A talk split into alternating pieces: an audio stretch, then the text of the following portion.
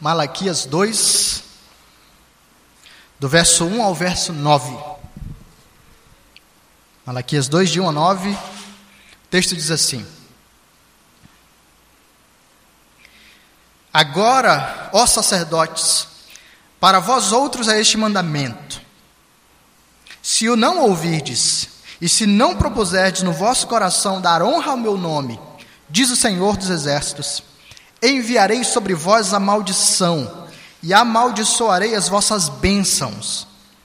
Já as tenho amaldiçoado, porque vós não propondes isso no coração. Eis que vos reprovarei a descendência, atirarei excremento ao vosso rosto, excremento dos vossos sacrifícios, e para junto deste sereis levados. Então sabereis que eu vos enviei este mandamento, para que a minha aliança continue com Levi, diz o Senhor dos Exércitos. Minha aliança com ele foi de vida e de paz. Ambas lhe dei eu para que me temesse. Com efeito, ele me temeu e tremeu por causa do meu nome. A verdadeira instrução esteve na sua boca, e a injustiça não se achou nos seus lábios. Andou comigo em paz e em retidão, e da iniquidade apartou a muitos. Porque os lábios do sacerdote devem guardar o conhecimento, e da sua boca devem os homens procurar a instrução, porque ele é mensageiro do Senhor dos exércitos. Mas vós vos tendes desviado do caminho, e por vossa instrução tendes feito tropeçar a muitos. Violaste a aliança de Levi, violastes a aliança de Levi, diz o Senhor dos exércitos. Por isso também, eu vos fiz desprezíveis e indignos diante de todo o povo, visto que não guardastes os meus caminhos e vos mostrastes e vos mostrastes parciais no aplicardes a lei. Essa é a palavra de Deus. Vamos orar? Senhor Deus, com a tua palavra aberta diante de nós, suplicamos a tua graça e misericórdia para ouvirmos e atendermos a tua voz. Fala conosco, Pai. Fala conosco para que o teu próprio nome seja mais honrado em nosso meio. Pedimos isso em nome de Jesus. Amém.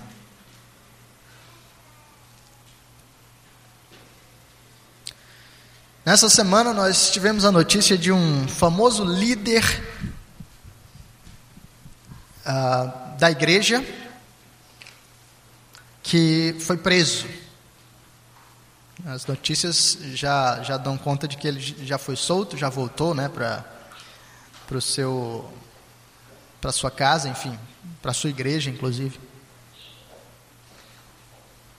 Mas uh, alguns sites de notícias de repercussão nacional né, ah, publicaram e comentaram o, o que aconteceu. Infelizmente, essa não é a única vez em que nós percebemos líderes, uh, querendo ou não, da igreja evangélica, não sei como é que você rotula exatamente a igreja desse líder, mas líderes da igreja evangélica que estampam a capa de jornais para falar de algum tipo de escândalo que envolve aspectos uh, morais ou, enfim, uh, corrupção, injustiça, alguma coisa dessa natureza. Antes do, do, do líder dessa semana, nós soubemos de como parte da Operação Lava Jato é, envolveu um outro líder é, também muito famoso, também muito conhecido.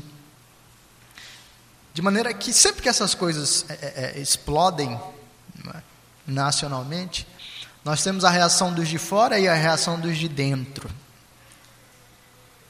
E a reação dos de fora normalmente é: aí, estou dizendo, é tudo igual, pastor não presta, só quer saber de dinheiro e tal e tal e tal.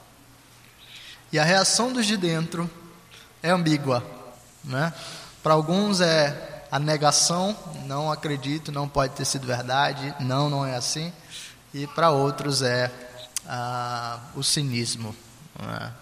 Eu não acredito mais nesse tipo de gente, eu não confio mais em líderes, eu agora ah, passo a caminhar até de maneira um pouco mais sozinha, porque no fim das contas eu só vou me frustrar, né, confiando nesses caras que, no fim das contas, né, fazem tudo, tudo errado.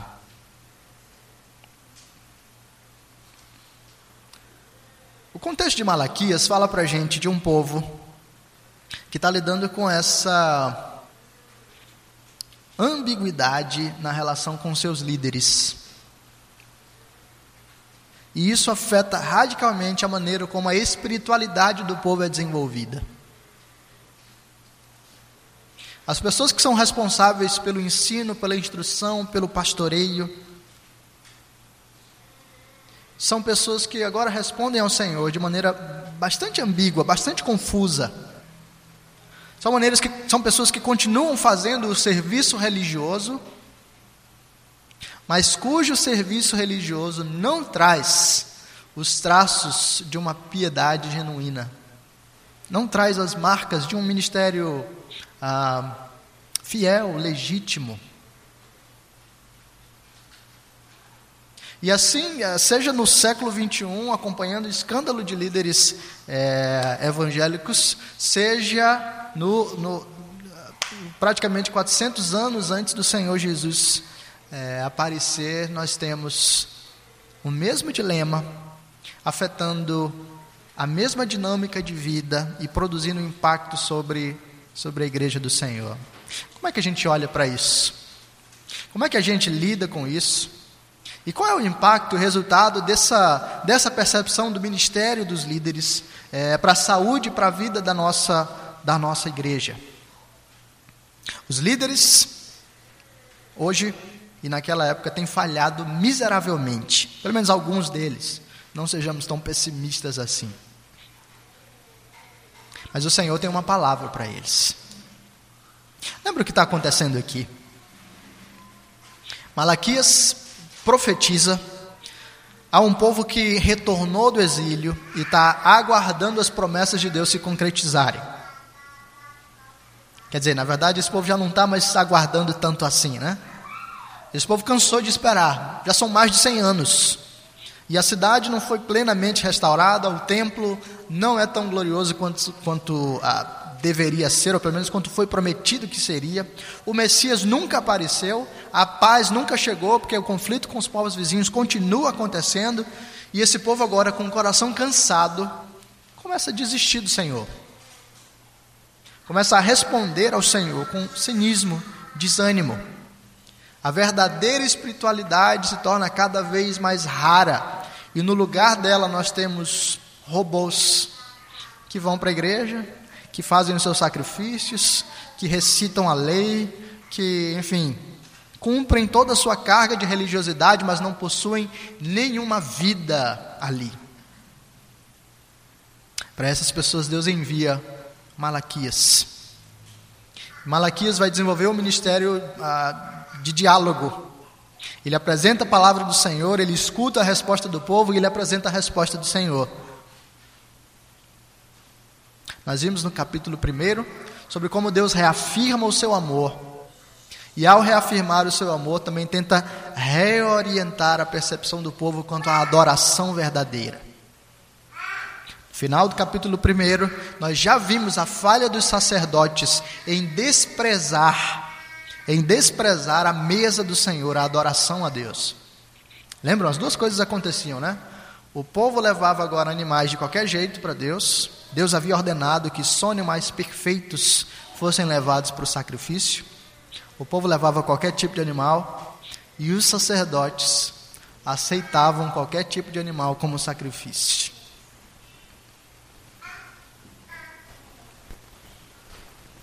Deus corrigiu os sacerdotes e o povo.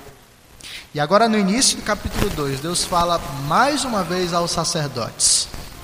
E dessa vez, do versículo 1 até o 9, não há diálogo, não há resposta dos sacerdotes, apenas o Senhor proferindo a sua palavra ah, dura a esse grupo de pessoas. O texto tem ah, pelo menos três divisões aqui. Do versículo 1 até o versículo 3, nós temos ah, um chamado de Deus ao arrependimento. Do versículo 4 até o versículo 7, nós temos a descrição do padrão de Deus, demonstrado na aliança que ele estabeleceu com Levi. E versículos 8 e 9, nós temos o Senhor retornando a sua denúncia é, e condenação contra esse povo rebelde, contra esses sacerdotes falhos. O tema da aliança deve ser percebido aqui como algo recorrente. Capítulo 2 e capítulo 3 nós temos o Senhor lembrando a gente de aspectos da aliança. Só para você dar uma olhada, é, então 2, versículo 5, você tem para que a minha, é, versículo 4, né, para que a minha aliança continue com Levi, versículo 5, minha aliança, versículo 8, violastes a aliança de Levi, e aí para a segunda sessão, né, versículo uh, 13, nós não lemos, a gente só vai tratar disso em sermões é, futuros, mas vocês têm aqui testemunha da aliança entre ti e a mulher da tua mocidade. Capítulo 3, versículo 1, você tem o anjo da aliança, e o tempo todo você tem essa, essa imagem sendo repetida para o povo, para que o povo perceba que Deus está lidando com o seu povo no ambiente da aliança e Deus está respondendo a um povo que rompe as alianças de maneira sistemática e, e contínua. São três coisas aqui, são três movimentos. Deus chama ao arrependimento, Deus apresenta o seu modelo e Deus arremata, demonstrando a falha, mais uma vez, uh, dos sacerdotes. Vamos dar uma olhada então em como é que essa dinâmica se manifesta para a gente? Vamos para a primeira sessão. Deus chama o povo ao arrependimento. Olha como ele faz. Agora, ó sacerdotes, para vós outros é este mandamento: se não o ouvirdes, e se não o propuserdes no vosso coração dar honra ao meu nome, diz o Senhor dos Exércitos, enviarei sobre vós a maldição e amaldiçoarei as vossas bênçãos. Já as tenho amaldiçoado, porque vós não propondes isso no vosso coração. Eis que vos reprovarei a descendência, atirarei excremento ao vosso rosto, excremento dos vossos sacrifícios, e para junto destes sereis levados. Deus dá o seu chamado para os sacerdotes.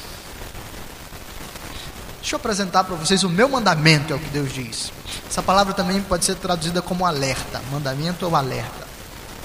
É um, é, não deixa de ser uma ironia aqui, porque os sacerdotes eram aqueles que haveriam de apresentar os mandamentos do Senhor para o povo. E agora Deus está dizendo: é para vocês que eu vou apresentar o meu mandamento, porque, em primeiro lugar, vocês são as pessoas repreensíveis aqui. Vocês querem ensinar para o povo a lei, mas vocês, em primeiro lugar, é que tem que ouvi-la. Então prestem atenção nesse mandamento. E qual é o mandamento do Senhor? Vocês devem ouvir no sentido de atender e propor no coração dar honra ao nome do Senhor. O chamado de Deus para os sacerdotes é para que eles simplesmente voltem a honrar, honrar ao Senhor.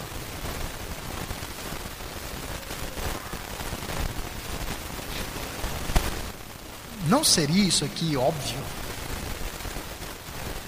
Não deveria ser é, o natural que aqueles que trabalham na casa do Senhor, com as coisas do Senhor, tenham um coração devotado ao Senhor? Deveria ser, irmãos, deveria ser. Mas nem sempre é assim. De fato, mesmo entre os líderes profundamente piedosos, nós encontramos as marcas da pecaminosidade. Nós encontramos as falhas na trajetória. Nós encontramos os momentos em que a honra e a glória do Senhor deixou de ser o aspecto principal da sua vida e ministério.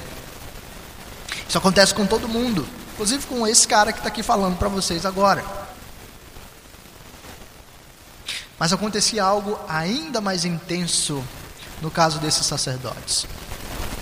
Lembrem-se, né? Eles estão rotineiramente oferecendo sacrifícios impuros ao Senhor, desprezando a mesa do Senhor, agindo para com Deus na base da preguiça. Eles estão rejeitando o Senhor com a sua vida. Agora não se trata mais de falhas pontuais e desvios na sua caminhada, se trata de uma é, persistência no erro. Eles desprezavam a honra do Senhor e agora Deus quer chamá-los de volta.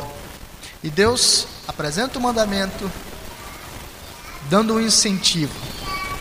O incentivo é o seguinte: se vocês não buscarem honrar o meu nome, eu vou trazer sobre vós a maldição, a punição.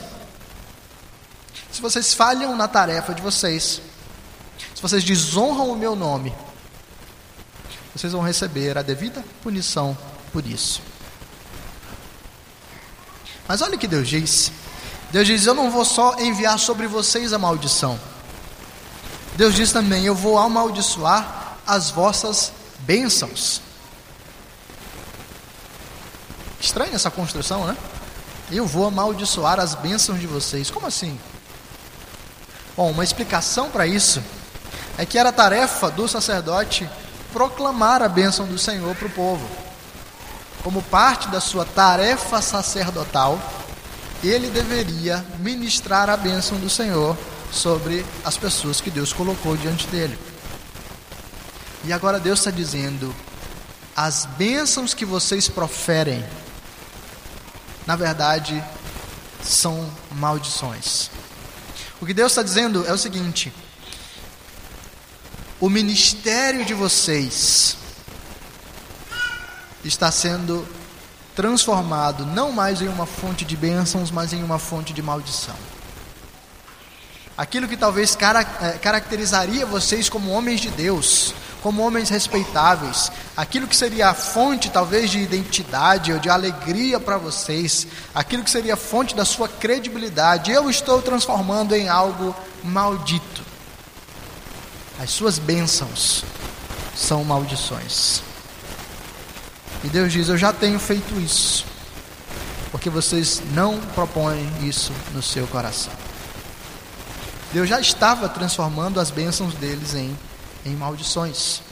E agora o efeito é duplo. Sacerdotes iníquos ministram ao povo.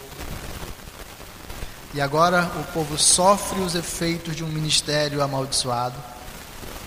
Mas agora o povo se transforma em um povo iníquo e também responde ao Senhor na base do seu pecado, e por isso busca sacerdotes iníquos. O ciclo se retroalimenta. É interessante perceber isso aqui, porque no Novo Testamento, lá em 2 Timóteo capítulo 4, Paulo fala que no último, nos últimos dias as pessoas não suportariam mais a sã doutrina. Ninguém mais quer ouvir sermão, sermão né, sério. Paulo diz pelo contrário, as pessoas como se tivessem uma coceirinha no ouvido, vão procurar os líderes que falem para elas aquilo que elas querem ouvir. Não mais a verdade do Senhor, mas a verdade conveniente do momento. E talvez esse mesmo ciclo seja percebido aqui. Falsos líderes ministrando a um povo que se torna iníquo, e que busca falsos líderes para reforçar a sua iniquidade.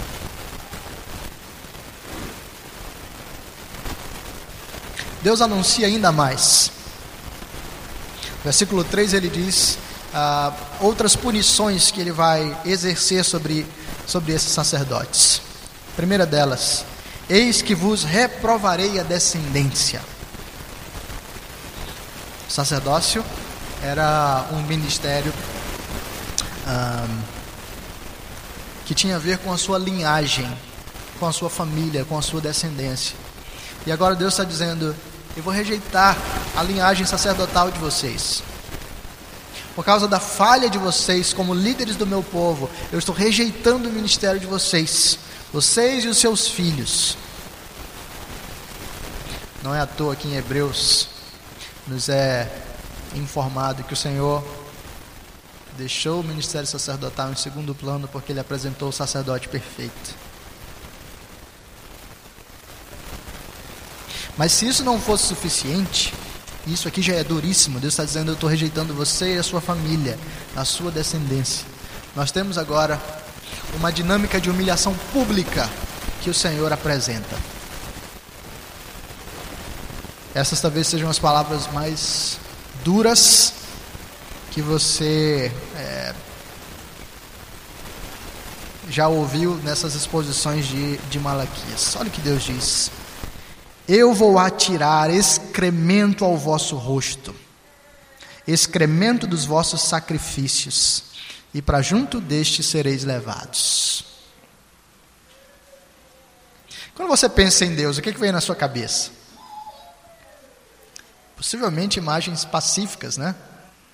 Talvez um Papai Noel cósmico, alguma coisinha bem, né, bem leve, bem para cima, bem Deus está sempre disposto a nos ajudar e fazer o bem a tudo e a todos. E agora você tem Deus anunciando que vai pegar excremento, fezes de animais e vai esfregar isso no rosto dos sacerdotes. Essa imagem é dura o suficiente para você? Por que, que Deus está anunciando esse tipo de coisa? Deus está aplicando a iniquidade dos sacerdotes a eles mesmos. A lógica é a seguinte: os sacerdotes eram aqueles que publicamente humilhavam o Senhor. Por causa dos, por causa dos seus gestos injustos, por causa dos seus é, sacrifícios impuros, por causa da sua preguiça, por causa do seu desprezo, eles humilhavam o Senhor publicamente. Deus está dizendo: vocês vão sentir na pele aquilo que vocês estão fazendo. Vocês vão experimentar a humilhação pública. E a humilhação pública envolvia o próprio sacrifício que eles realizavam. Para você entender isso aqui, você precisa eh, perceber como é que Deus havia instituído que o sacrifício fosse realizado. O animal era imolado, ele era morto. Só que uh, o animal não era simplesmente morto e queimado, né, como sacrifício. Havia uma espécie de tratamento desse animal. As vísceras deveriam ser queimadas no altar, mas a pele e os é, excrementos seriam levados para fora do, uh, do templo até mesmo para fora da cidade, e ali eles seriam é, queimados. Numa manifestação da impureza, a impureza era colocada para fora. E agora Deus diz que não apenas o excremento vai ser lançado aos sacerdotes, mas para junto destes sereis levados. Assim como o excremento era levado para fora da cidade, os sacerdotes também seriam levados para fora.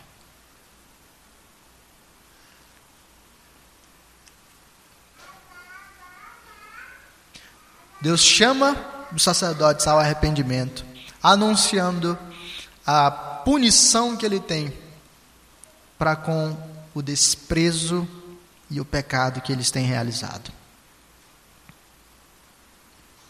Mas a abordagem de Deus não é apenas negativa. Deus não apenas ah, apresenta essa, essa dura crítica e esse peso aos seus é, sacerdotes ele apresenta algo diferente. Ele quer que os sacerdotes se lembrem do que é o ministério sacerdotal propriamente. Então, no versículo 5 ele diz, versículo 4: Então sabereis que eu vos enviei esse mandamento, para que a minha aliança continue com Levi, diz o Senhor dos Exércitos. E aqui nós já temos a demonstração do objetivo de Deus. Nada do que Deus está fazendo tem uma motivação é, malvada, distorcida, pecaminosa, como nós faríamos. O objetivo de Deus é que a aliança dele com Levi continue. E que aliança foi essa? Ele diz, versículo 5: A minha aliança com ele foi de vida e de paz. Ambas lhe dei, para que me temesse. Aqui você deve lembrar de como a história do povo de Deus foi, foi estabelecida. Deus separa para si a tribo de Levi. Está lá em Números capítulo 3. Em Números capítulo 25, você tem uma espécie de renovação dessa aliança, na qual Deus diz que faz uma aliança de vida e de paz com os levitas. Deus estabeleceu e separou esse grupo para de fato servir ao seu povo, liderar o seu povo. Era papel dos sacerdotes realizar os sacrifícios e assim fazer expiação. Era papel dos sacerdotes é, julgar as causas e assim aplicar a justiça. Era papel dos sacerdotes guardar o templo e zelar, zelar por ele, dos levitas de maneira geral. Era papel dos levitas guiar o povo no conhecimento da palavra instruir o povo e também guiar o povo na adoração ao Senhor por meio da música. A aliança de Deus com Levi era uma aliança de beleza e graça. Por meio da tribo de Levi, Deus alimentaria e abençoaria todo o seu povo. E Deus diz: a coisa funcionava bem. Deus deu a sua lei para que ele temesse, e de fato ele me temeu e tremeu por causa do meu nome.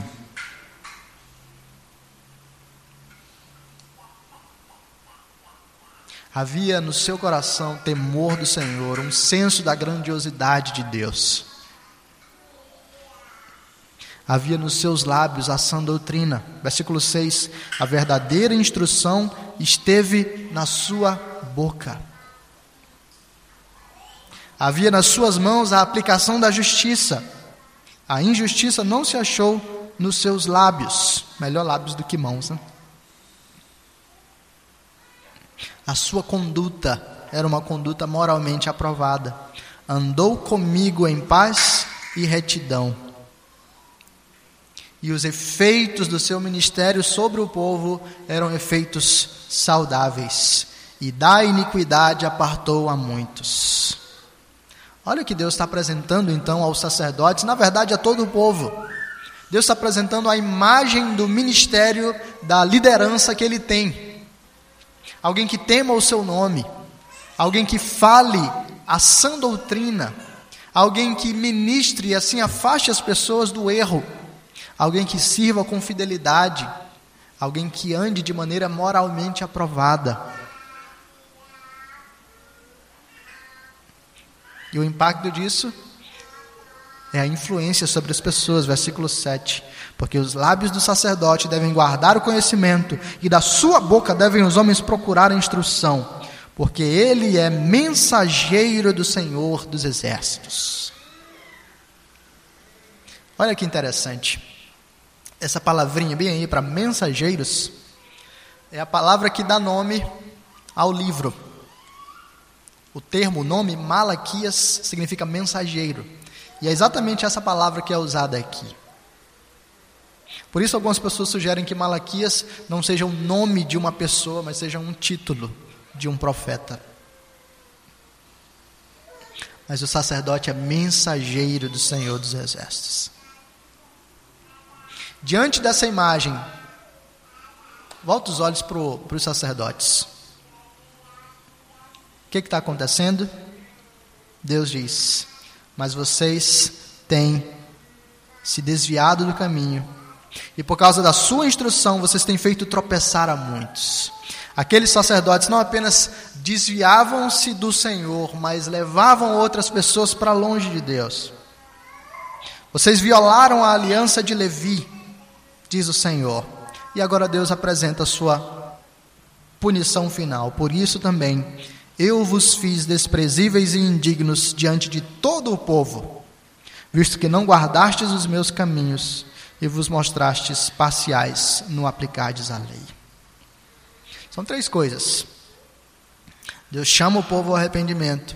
Deus apresenta o que é a imagem adequada do sacerdócio e do ministério. E Deus mostra para o povo, mostra para os sacerdotes o seu próprio, o seu próprio pecado. Como é que esse texto fala para mim e para você?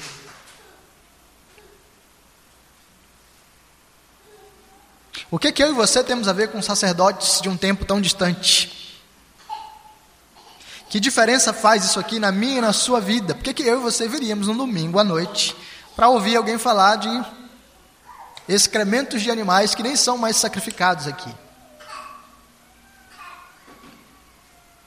Bom, nós temos alguns princípios que fazem toda a diferença na maneira como nós vamos vivenciar a verdadeira espiritualidade, a nossa caminhada com Deus.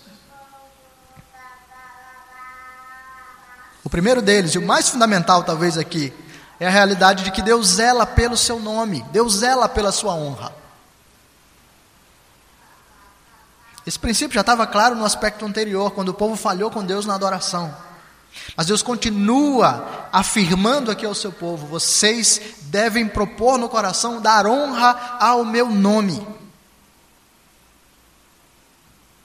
Irmãos, não é à toa que está lá na lista dos dez mandamentos. Nós devemos honrar o nome do Senhor ou não tomar o nome do Senhor em vão. Isso não é simplesmente falar, ai meu Deus. Não é simplesmente falar o termo Deus fora de contexto. Não honrar o nome do Senhor é não considerar o Senhor em sua excelência e santidade. É tomar as coisas do Senhor como se profanas fossem. É não responder ao Senhor segundo a santidade do seu próprio ser é tornar blasfemas e banais as verdades, a sacralidade da Sua palavra, do seu culto, do tempo com Ele. Deus zela pelo seu próprio nome, pela sua própria honra. E por isso eu e você deveríamos estar extremamente atentos a isso. Antes mesmo de pensar na, no, na, no desdobramento disso para a liderança, mas como é que o nosso coração responde ao Senhor diante da sua própria honra? Eu e você tratamos Deus de maneira banal, no culto ao Senhor, o nosso coração está longe, a nossa mente não está presente, a nossa postura no culto não é de adoração, é de cansaço. O nosso cantar na adoração é um cantar fraco, desanimado. A nossa postura de vida diante do Senhor é de desprezo, como se Deus não existisse ou como se existisse, mas estivesse longe de nós. Deus zela pelo seu próprio nome e pela sua honra. Eu e você deveríamos ter os olhos abertos para isso. E se isso é verdade para toda a igreja, aqueles que Deus colocou para liderar, o peso é ainda maior. Não porque sejam é, melhores do que o resto da igreja, mas por causa do ministério que lhes foi confiado. Eles hão de liderar outras pessoas e conduzir outras pessoas. Se não propuserem no seu coração honrar o nome do Senhor, eles serão responsáveis por conduzir o povo por um caminho errado. Tiago capítulo 3 nos fala sobre isso, né? Tiago capítulo 3, versículo 1 diz: Olha, não sejam muitos de vocês mestres, sabendo que por causa disso vocês vão receber maior juízo. Deus zela pelo seu pelo seu nome. Isso se aplica ao nosso momento específico, né? Nós somos uma congregação. E uma congregação, por definição, é uma pré-igreja. Na verdade, biblicamente, nós somos uma igreja. Mas em termos denominacionais, a coisa caminha desse jeito. Só que uma congregação, então, são os primeiros passos para que uma igreja organizada seja estabelecida. E nesses passos, nós temos uma caminhada de formação de liderança e de estabelecimento de liderança. Olhar para esse texto, então, deveria nos fazer pensar e repensar o tipo de líder que nós buscamos e o tipo de líder que Deus já tem levantado aqui diante de nós. Você deseja ser um líder? Você tem no seu coração o desejo de, puxa, eu gostaria de ser um presbítero, eu gostaria de ser um pastor, eu gostaria de ser um professor. Se você deseja isso, o seu coração está acompanhando o que o Senhor ensina?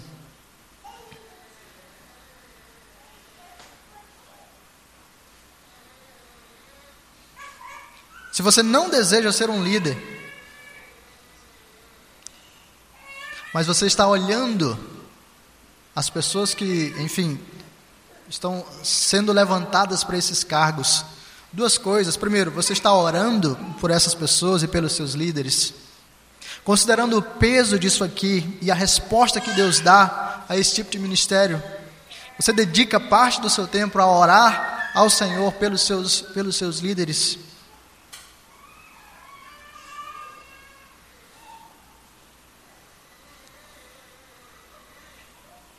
Na nossa igreja, a responsabilidade pela escolha dos nossos presbíteros é da igreja. Você ora a Deus, pedindo ao Senhor sabedoria para que quando chegar o momento, você tenha graça para eleger presbíteros sábios.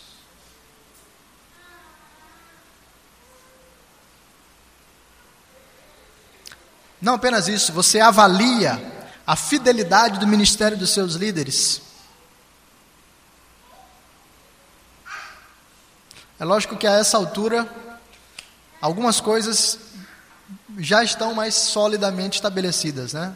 Já existe um nível de confiança ah, por meio do qual você não não olha para mim, não escuta a minha pregação totalmente é, com suspeita. Mas é saudável que você esteja com a Bíblia aberta enquanto eu prego. É saudável que você esteja avaliando aquilo que eu falo pela palavra. É saudável que você avalie a minha liderança e a liderança de outras pessoas pela palavra. A palavra é a autoridade final. Para que no dia que eu falar alguma coisa errada, para que no dia que, sei lá, é, eu desviar o foco daquilo que é o centro, você, pela palavra, me ajude a retornar ao foco. Requerido dos líderes que sejam fiéis no seu ministério e essa dinâmica, então, de avaliação e de contribuição da igreja é fundamental para que um líder permaneça fiel. A lógica não é Deus me colocou aqui e agora nenhum de vocês pode falar qualquer coisa para mim porque eu estou em cima. Pelo contrário, para que eu possa servir a vocês adequadamente pela palavra de Deus, eu precisarei do feedback, por assim dizer, de vocês.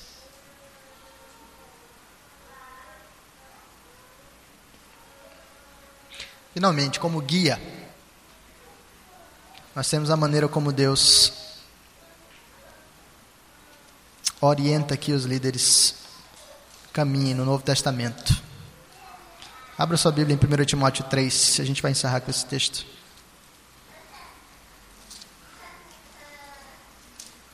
Essa é a orientação bíblica para presbíteros e para diáconos.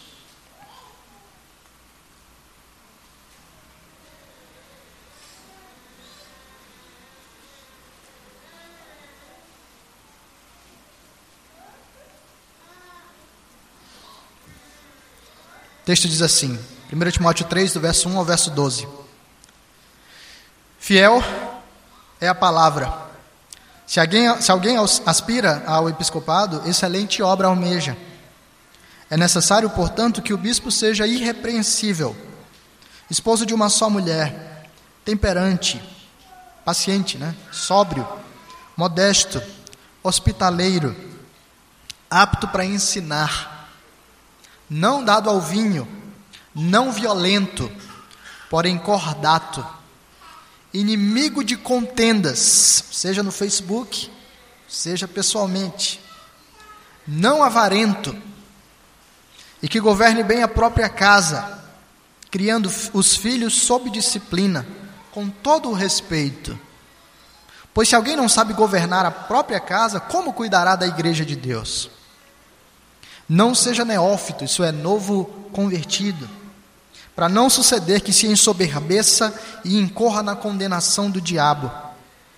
Pelo contrário, é necessário que ele tenha bom testemunho dos de fora, a fim de não cair no opróbrio e no laço do diabo. Semelhantemente, quanto a diáconos, é necessário que sejam respeitáveis, de uma só palavra, sim, sim, não, não, não inclinados a muito vinho, não cobiçosos de sorte da ganância, conservando o mistério da fé com a consciência limpa. Também sejam estes, primeiramente, experimentados, testados, e se se mostrarem irrepreensíveis, exerçam o diaconato. Da mesma sorte, quanto a mulheres, é necessário que sejam elas respeitáveis, não maldizentes, temperantes e fiéis em tudo. O diácono seja marido de uma só mulher e governe bem os seus filhos e a própria casa. Pois os que desempenharem bem o diaconato alcançam para si mesmos justa preeminência e muita intrepidez na fé em Cristo Jesus. Deus apresenta para a gente o tipo de líder que Ele quer que nós tenhamos. Nós precisamos orar para que esse tipo de gente seja efetivamente a que ocupa os lugares de ensino, de pastoreio na nossa igreja. Agora, nada disso ficaria é, bem concretizado entre nós se nós não olhássemos para o Senhor Jesus. Qualquer líder que Deus colocar para nós será um líder falho, será um líder com pecados, será um líder que, em momentos da sua vida, vai descumprir aquilo que o Senhor estabelece. Mas, graças a Deus que nós não dependemos apenas dos nossos líderes humanos. Nós temos um pastor que é perfeito. O nosso Senhor Jesus é aquele que encarna todas essas qualidades de maneira plena, até mesmo o marido de uma só mulher, porque a igreja é sua noiva. Nós temos um líder que não falha, um líder que não perde o timing, um líder que não deixa de nos confrontar com medo do que a gente vai achar, um líder que não pesa demais a mão quando deveria ser gentil e carinhoso. E, acima de tudo, um líder que guia o nosso coração até o Senhor. Por causa da obra completa do Senhor Jesus, eu e você podemos descansar sabendo que somos verdadeiramente pastoreados, sabendo que existe graça real, transformação real e esperança real. Por isso, por mais que continuemos olhando líderes caindo e sendo é, alvo é, de escândalo, nós temos a certeza de que a igreja do Senhor permanece porque o pastor da igreja é perfeito, porque o Senhor da igreja permanece de pé.